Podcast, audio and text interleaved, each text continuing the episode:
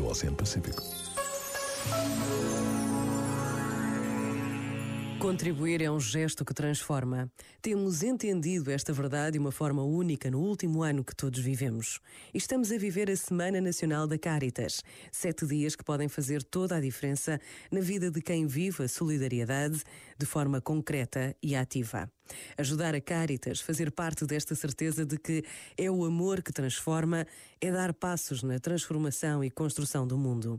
Por vezes, basta a pausa de um minuto para nos decidirmos a ajudar. Pensa nisto e boa noite. Este momento está disponível em podcast no site e na app da RFM.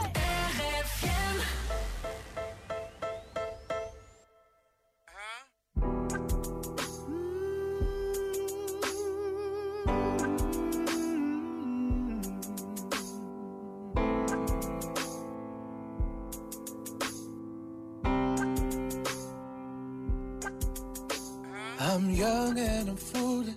I made bad decisions. I block out the news, turn my back on religion. Don't have no degree. I'm somewhat naive. I made it this far on my own. But lately that shit ain't been getting me higher. I lift up my head and the world is on fire. There's dread in my heart and fear in my bones. I just don't know what to say.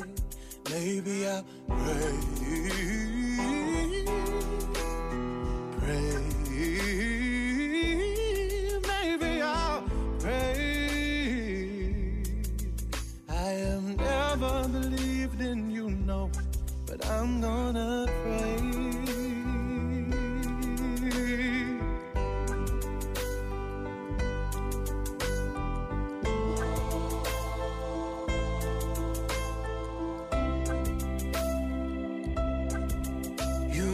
Find me in church, no. reading the Bible. No.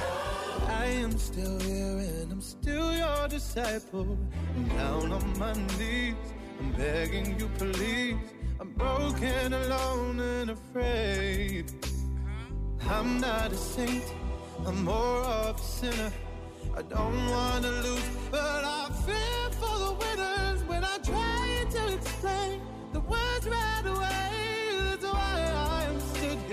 day, and I'm gonna.